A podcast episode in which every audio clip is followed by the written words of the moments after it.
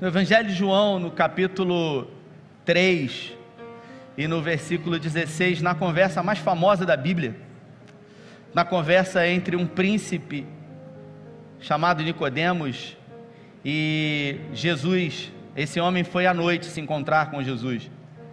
E Jesus recebe Nicodemos e começa a falar sobre o reino de Deus para Nicodemos.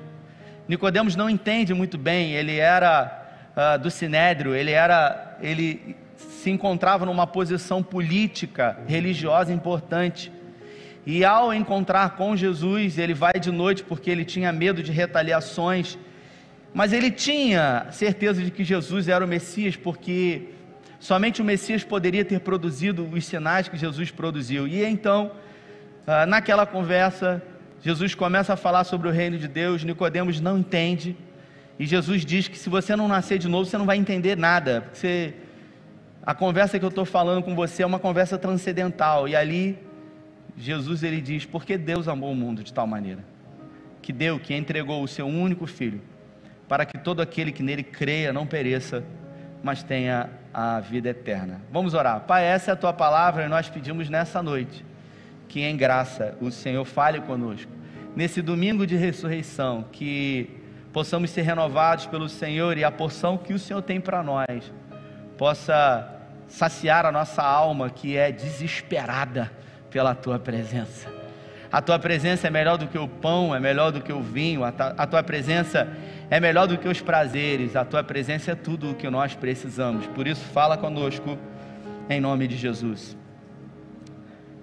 Hoje é domingo, mas antes disso, numa quinta-feira, Jesus se encontrava em Betânia, a poucos quilômetros de Jerusalém. Ele se encontrava na casa de Marta, Maria e Lázaro, amigos dele. Uma família que sempre o recebia todas as vezes que ele ia a Jerusalém. Lembrando que Jesus ele morava em Cafarnaum, ele fez de Cafarnaum o seu QG, o seu quartel-general. Lá, na, numa espécie de vila ali, na casa da sogra de Pedro, ele morava ali, a aproximadamente 50 metros da sinagoga, que Jairo era o líder da sinagoga, a aproximadamente 40 metros uh, do mar da Galileia. Foi ali que Pedro foi comissionado e também Levi, o publicano, conhecido como Mateus, no porto de Cafarnaum. Jesus, na quinta-feira, ele sai de Cafarnaum, ele vai então para Betânia, era um feriado em Israel. Jesus então chega em Betânia e lá ele dá uma direção para os discípulos. Ele chama Pedro, ele chama João e ele diz o seguinte: Olha, entrem na cidade, vão até a cidade que vocês vão encontrar um homem com um cântaro na cabeça. E vocês vão seguir esse homem até uma casa. E aí, Cristo, vem. E ao chegar nessa casa, vocês vão perguntar para esse homem qual é o lugar que ele tem separado para que eu possa repousar com os meus discípulos? Aqueles dois discípulos, então, eles seguem aquele homem, lembrando que quem carregava água naquela época era uma mulher e não homem. E eles encontram um homem, Pedro e João, com um cântaro na cabeça, eles vão até aquela casa que ficava no Monte Sião, ali hoje é o Palácio de Davi aonde os discípulos foram reunidos no cenáculo, na parte superior da casa. E Pedro e João ficaram responsáveis por preparar a última ceia. Para você entender o que, que foi a última ceia, não é o que a gente participa ou vai participar daqui a pouco, um pedacinho de biscoito agora. Não sei aonde que a gente vai parar, né? Era pão. Já estamos num biscoitinho creme crack, água e sal e um suco ralo. Tá valendo. Em memória de mim, é apenas um memorial. Vamos nós. Não bota no YouTube isso não, gente. Tô brincando. E aí, Jesus então dá essa ordem, eles chegam lá e eles fazem o seguinte: eles pegam um cordeiro de um ano de idade, porque todo judeu nesse feriado ia para Jerusalém, ele era obrigado, até os dias de hoje é obrigado todo judeu que mora a uma circunferência uh, de aproximadamente 6 quilômetros, se eu não me engano, ele é obrigado a ir a Jerusalém nessa festa, e lá ele tem que preparar um cordeiro macho de um ano de idade. Antes disso, o animal ficava na casa com a família durante sete dias. O animal ficava ali na casa. E as pessoas tinham que cuidar do animal, ficava dentro de casa, as crianças faziam carinho no animal, era um cordeiro. E ao acariciarem aquele animal, ficavam ali com ele durante sete dias. E depois dos sete dias havia uma espécie de afeição por aquele animal. E então aquele animal ele deveria ser sacrificado. E foi assim que aconteceu. Esse animal ele foi separado. E Pedro levou esse animal ao templo. Flávio Josefo, na, no livro A História dos Hebreus, ele diz que na época que isso aconteceu, só em Jerusalém haviam mais de 500 sinagogas e um templo principal para você entender qual é a diferença de sinagoga para templo. Sinagoga era um, lugar onde as pessoas se reuniam. Por exemplo, lá em Cafarnaum tinha a sinagoga que Jairo era o líder. Agora, templo era só um, porque só no templo era oferecido sacrifício. E na época que essa história que eu estou contando aconteceu, todos os dias aconteciam dois sacrifícios, Davi. Dois sacrifícios por dia. O primeiro sacrifício ele acontecia às nove horas da manhã. Um cordeiro santo, ele era imolado no templo. Era passado realmente uma navalha sobre a sua cabeça e o seu sangue ele era aspergido na na tampa da arca da aliança, naquilo que é chamado de tábua da propiciação, e os pecados eram perdoados. Então, as nove horas da manhã acontecia esse sacrifício, um chofar, ele era tocado no templo, e qualquer pessoa, qualquer judeu que estivesse ali próximo, ouvia aquele chofar, e ele se lembrava que naquele exato momento estava morrendo um animal no seu lugar, e que o seu pecado estava sendo perdoado.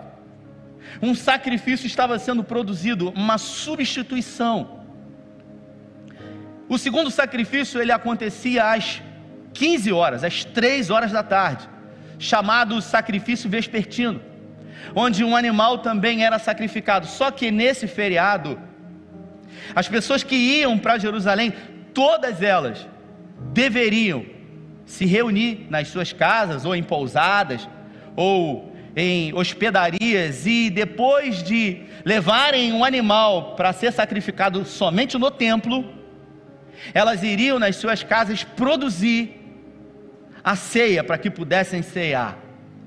Pedro então, com João, leva esse animal ao templo. Esse animal ele é sacrificado no templo, ele é esquartejado cuidadosamente.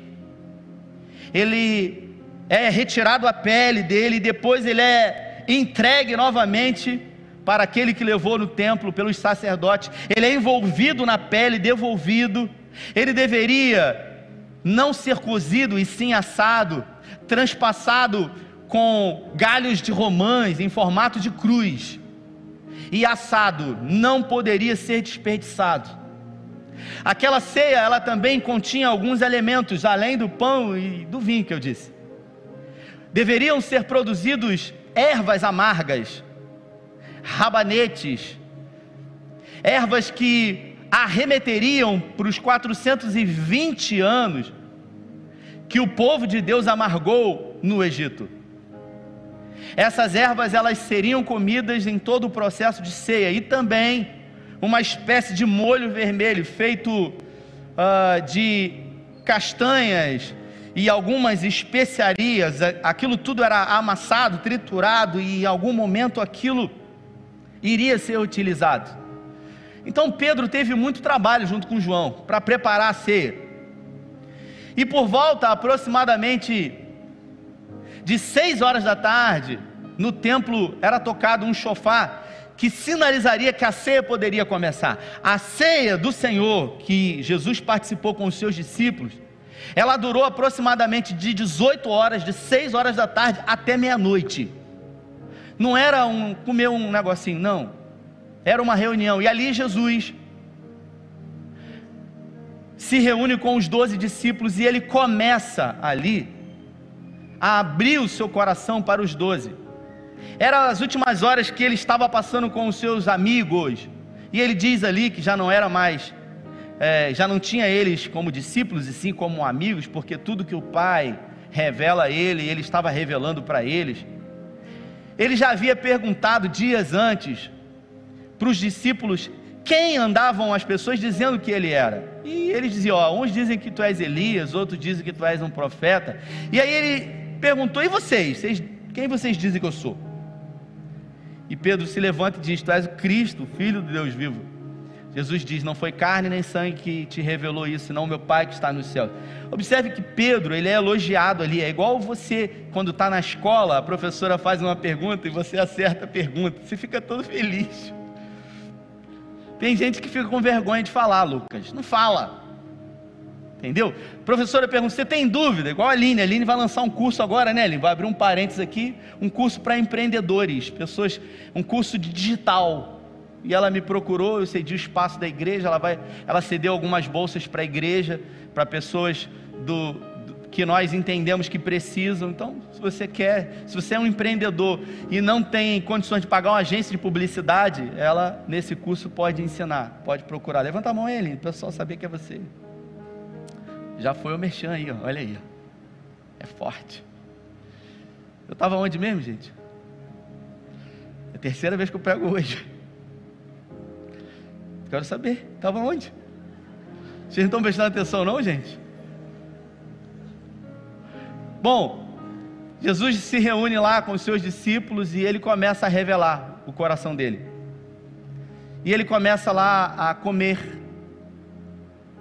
as ervas amargas, ele começa a beber o vinho, ele começa a pegar o pão, molhar no bocado vermelho e comer. A taça não era uma taça como essa de cristal hoje, era uma espécie de tigela de barro com duas alças que eles bebiam e passavam um para o outro. Na época não tinha Covid, então não tinha problema. Então um bebia, todo mundo bebia e Jesus foi passando. Até que no meio daquela ceia, Ellen, Ellen está aí não, né? Só vida a vida. No meio da ceia, os discípulos começam a brigar entre eles. Jesus está lá olhando e eles começam a discutir. Porque eles começaram a discutir, Efraim, quem seria o maior no reino dos céus. Jesus então para tudo e fala para eles assim: Poxa, vocês estão brigando aqui Lembrando que os irmãos Boanerges, Tiago e João, já haviam tentado persuadir Jesus com a mãe deles, chamada Salomé, que disse o seguinte: Mestre, quando o teu reino vier, coloca um filho meu na minha, na tua direita e o outro na esquerda. Aí Jesus disse: Se vocês estiverem dispostos a beber o meu cálice, tudo bem. Ali, os discípulos começam a discutir para saber quem era o maior no reino dos céus. Jesus então se levanta, Jesus então tira aquela roupa talara, uma espécie de linho sem corte, sem costura. Jesus ele pega uma toalha, ele amarra na sua cintura, ele pega um cântaro com água e ele se apresenta diante dos discípulos para lavar os pés deles. E o primeiro foi Pedro, logo aquele aquele aluno, bom aluno da escola, sabe? Aquele que acertava quando a professora perguntava as coisas, mas que lá, quando achou que já sabia de tudo, quando Jesus disse: Convém que eu vá para Jerusalém e que eu morra. Pedro chamou Jesus num canto assim, ó. Sabe? Sabe quando o aluno acha que sabe mais do que o professor? Pedro. E ele falou assim: Não vou deixar Jesus carinhosamente disse para ele: Afasta-te de mim, Satanás. Carinhosamente. E Jesus chamou Pedro de Satanás na cara. Em outro momento, Jesus, Caleb, chegou para Pedro, era sempre Pedro, né? E falou para ele assim: Meu filho, quando você se converter, apacenta os teus irmãos. Você imagina Jesus perguntar, falar para você assim: Quando você se converter, sou crente, Jesus. Pedro achava que era. Jesus chega diante dele, Jesus se agacha diante dele com um cântaro, e Pedro falou: De jeito nenhum. Eu não permitirei que o Senhor lave os meus pés. Jesus disse para ele: Pedro, o que eu faço agora você não compreende, mas mais na frente você vai compreender. E ele disse: Eu não vou permitir que isso aconteça. E Jesus disse para ele: Se você não permitir que eu lave os seus pés, você não vai ter parte comigo. Aí ele dá banho logo, lava tudo. Jesus falou: Não, não é uma questão de higiene, é uma questão de serviência. Eu quero mostrar através do exemplo para vocês que no reino de Deus o maior serve o menor. No reino de Deus é assim, irmãos. O advogado, aqui ele serve. O médico, a médica, aqui eles são voluntários. Eu me lembro de um amigo, aqui, membro da igreja, que assumiu o corpo de obreiros uma vez. Um advogado bem sucedido, na época acho que ele tinha cinco escritórios. E ele chegou e ele falou: Pastor, eu, ele assumiu o corpo de obreiros com a esposa dele. Ele falou: Pastor, a partir de hoje, eu vou lavar o banheiro dos homens e a minha esposa vai lavar o banheiro das mulheres. E eu falei: E é isso, meu irmão. Você entendeu. Você entendeu que no reino de Deus é melhor dar do que receber. No reino de Deus, o maior, ele serve o menor. Aquele que está sendo honrado, ele honra o outro. Pedro ali se sentiu constrangido e teve que permitir, e Jesus deu o exemplo para eles.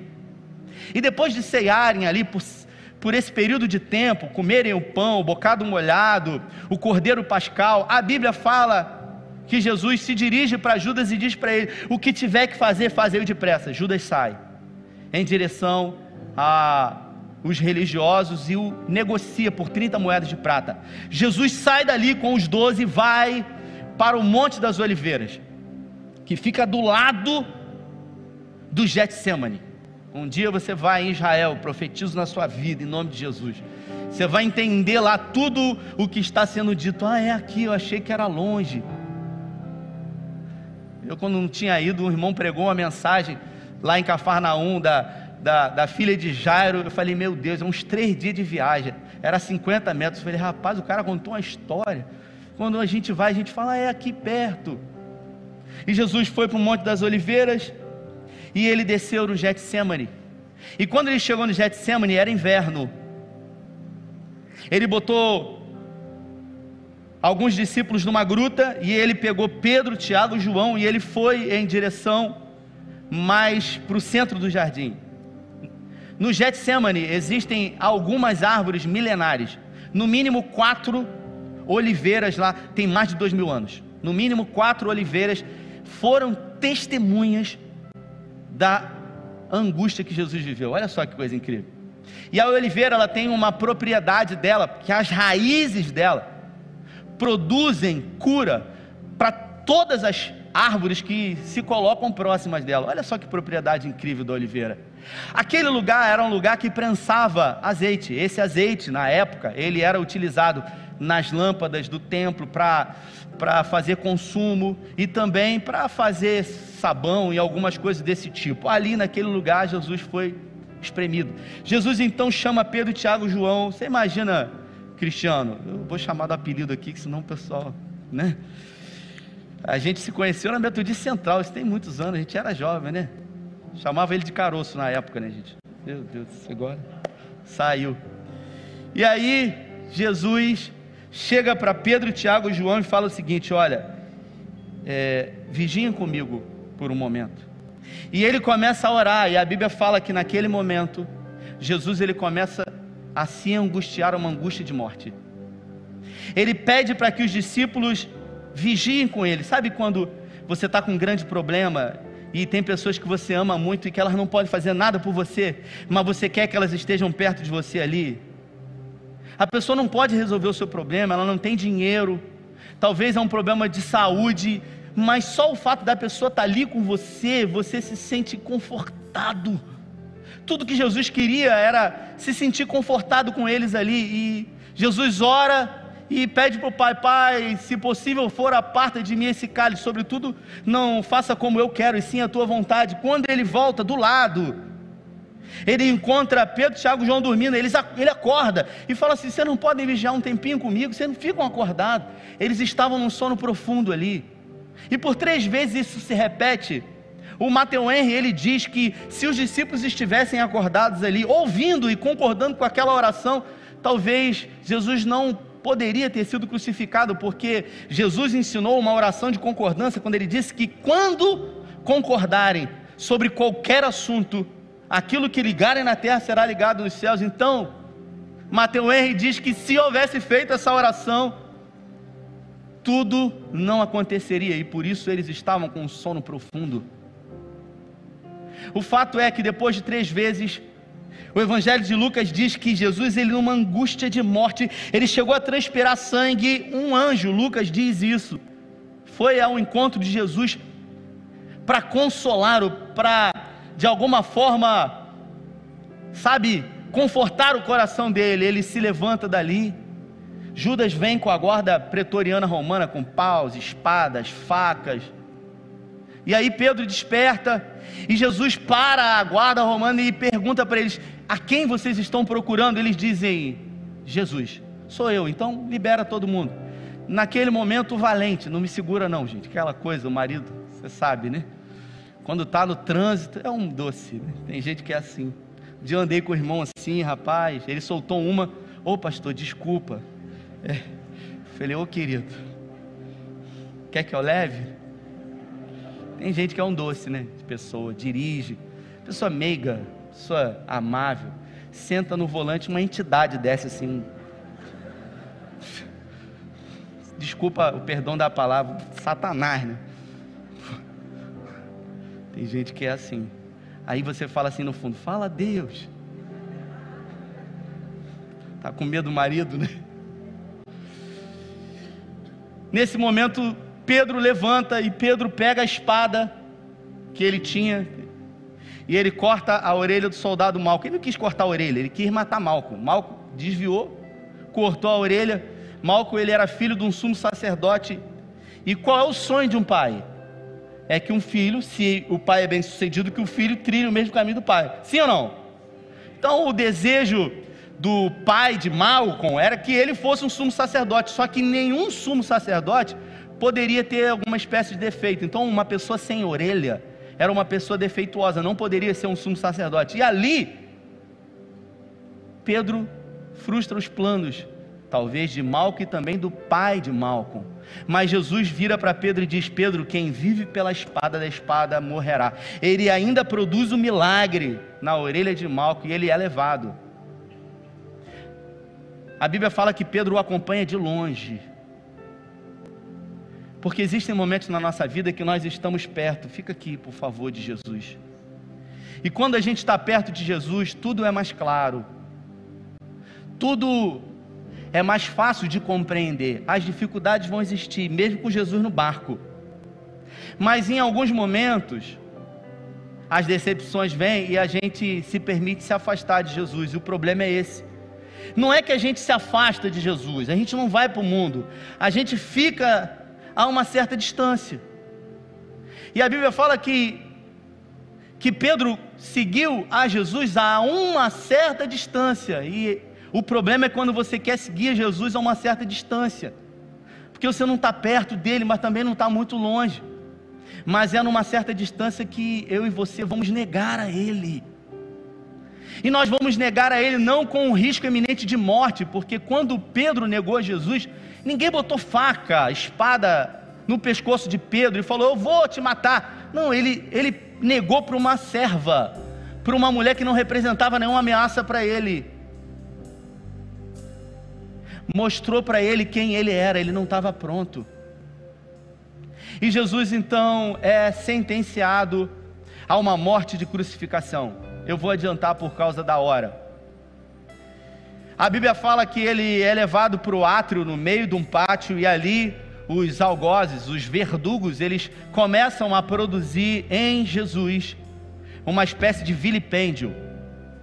A lei romana dizia que um condenado poderia receber no máximo 39 açoites. Jesus, ele recebeu naquela noite, naquela madrugada, 39 açoites, mas não foram somente açoites com vara, os primeiros foram com varas. Alguns estudos dizem que as varas flexíveis, elas produzem uma dor tão intermitente que o indivíduo que é açoitado, ele perde a capacidade dos esfíncteres de conter Ou seja, você acaba urinando e defecando tamanha dor. Depois das varas foram utilizados instrumentos de vilipêndio, de corte. Um desses instrumentos é um chicote que eu tive a oportunidade de conhecer, chamado Azorrag, que eram 12 faixas de couro e nas suas pontas haviam pedaços de metal e ossos de animais que onde quer que pegavam, dilaceravam, rasgavam a carne, o tecido. Jesus começou a sangrar de uma forma absurda ali. Em nenhum momento ele questionou, ele reclamou. A Bíblia fala que como uma ovelha ele foi em direção ao matador. Jesus ele foi açoitado, ele foi escarnecido, ele foi humilhado. Tiraram as suas vestes, pegaram uma coroa, atravessaram sobre a sua cabeça, bateram com uma cana para que os espinhos cravassem. Ele carregou uma cruz com aproximadamente 100 quilos. No meio do caminho, lá na Via Cruz, Sirineu o ajudou por um momento até que ele chega no Monte Gólgota e lá, paz, meus irmãos, os dois instrumentos que ele mais teve contato durante toda a sua vida na carpintaria do seu pai, prego e madeira, foram os instrumentos que levantaram ele e levaram ele à morte. Prego e madeira, cravos de aproximadamente de 15 a 20 centímetros de comprimento, foram atravessados dos seus pulsos e nos seus pés. Ele continua mudo. Ele é erguido no madeiro e lá ele produz sete frases que ecoam pela eternidade. Os guardas romanos escarnecem dele, dizendo: Tu não és o Cristo, salva-te a ti mesmo no meio de dois ladrões, numa sexta-feira. Numa sexta-feira, Jesus é erguido no madeiro. E a Bíblia fala que já eram quase 15 horas, 3 horas da tarde. Por volta de quase 15 horas, ali a cerca de um quilômetro e meio do Gólgota, do Monte Caveira, no templo já estava sendo preparado aquilo que eu disse no início, o sacrifício vespertino que acontecia todo fim de tarde, às 15 horas da tarde. E no Gólgota estava acontecendo o maior sacrifício do Cordeiro Santo de Deus, que estava sendo morto e imolado por amor a mim e a você. Às três horas da tarde, Jesus ele brada, ele grita: Deus meu, Deus meu, por que me desamparaste? O que me fascina em toda a história da Bíblia e dos homens e mulheres é que a humanidade deles não foi tirada, não foram super-homens, não foram super-mulheres, sabe, Nínico? É gente que viveu e falou o que sentiu. Você imagina, você imagina que Pedro, Pedro não estava lá, quem estava lá era João e as mulheres. Mas se Pedro tivesse ali no, no Gólgota, ouvindo Pedro, Pedro, Pedro, Pedro, ouvindo Jesus dizer: Deus meu, Deus meu, por que me desamparaste? Ele ia falar assim: Isso aqui não é Jesus, esse aqui não é o Messias. Assim como João Batista perguntou: Tu és o Messias mesmo ou vai vir outro depois de ti? Porque o que está acontecendo aí? Jesus ele não teve preocupação de se expor. Sabe quando você não está preocupado que as pessoas pensam de você? Você é quem você é. Você não é uma imagem. Você não é um holograma. Você não é um, um, uma performance no Instagram. É você. Quando você está mal, não fala nada. Você não precisa dizer que está bem. Os crentes têm que estar bem o tempo inteiro. Você tem que sorrir o tempo inteiro. Sabe? Às vezes a gente cansa de o tempo inteiro ter que produzir sorriso para os outros e mostrar para os outros que a gente está bem, que o casamento está bem, porque nem sempre está bem. Eu me lembro de algumas vezes que, que vinha pregar aqui e eu tinha uma conversa pentecostal com a minha esposa, se é que você me entende. E ela falava assim para mim: depois vai pregar lá. E eu, ah, meu Deus. Senhor, né, a tua graça me basta. É, meu irmão. Mas é nesse momento que você tem que refletir Jesus, né? Você tem que ter a capacidade de voltar atrás e dizer: me perdoe, me perdoe, eu me arrependo. Vida com Deus é uma vida difícil, não é fácil. Ah, é fácil ser cristão? Não é, não, irmãos. Exige de nós todos os dias, mas é possível no nome dEle. Jesus então, ele brada dizendo: Deus meu, Deus meu, por que me desamparaste? Depois ele diz: Pai, em tuas mãos eu entrego o meu espírito. E ali, eu queria ler um texto aqui, eu queria que você se colocasse de pé. Naquele momento, entre a sexta-feira, entre a sexta-feira da paixão e o domingo de manhã, o profeta Isaías diz o que aconteceu na cruz do Calvário. E eu queria que você que está aqui se apropriasse disso. Que você tomasse posse daquilo que foi conquistado por direito para você na cruz do Calvário, que diz: Ele era desprezado e mais rejeitado entre todos os homens, homem de dores, está falando de Jesus, e que sabe o que é padecer, e como um dos quem escondiam um rosto, ele era desprezado e dele não fizeram caso. Certamente, ele tomou sobre si as nossas enfermidades e as nossas dores ele levou sobre si. E nós o reputávamos por aflito, ferido de Deus e oprimido, mas ele foi transpassado pelas nossas transgressões e moído pelas nossas iniquidades. O castigo que nos trouxe a paz estava sobre ele, pelas suas pisaduras nós fomos sarados. Jesus ele levou na cruz todas as nossas enfermidades. Havia um escrito de dívida contra a minha e contra a sua vida. É como se você pegasse um dinheiro emprestado com um agiota e assinasse uma promissória em branco.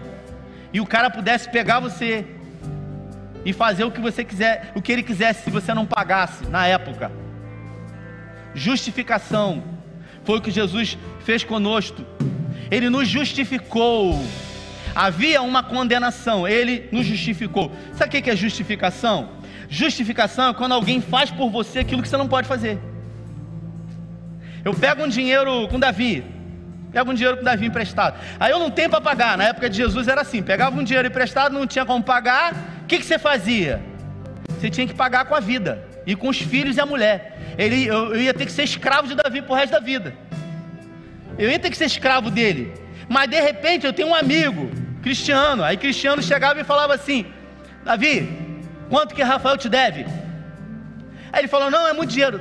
Davi, não interessa. Quanto que ele te deve? Bota preço que eu vou pagar. Olha, é muito caro. Ah.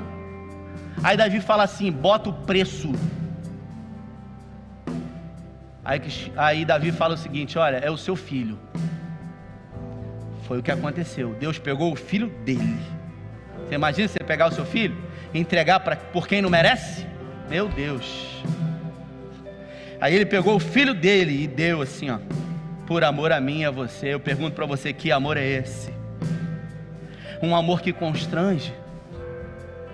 E no Calvário lá, enquanto o filho clamava pelo pai, o pai olhou e falou assim: Eu não posso responder porque se eu responder você, por mais que eu te amo, toda a humanidade vai perecer. Então, Deus escolheu você e a mim na cruz do Calvário.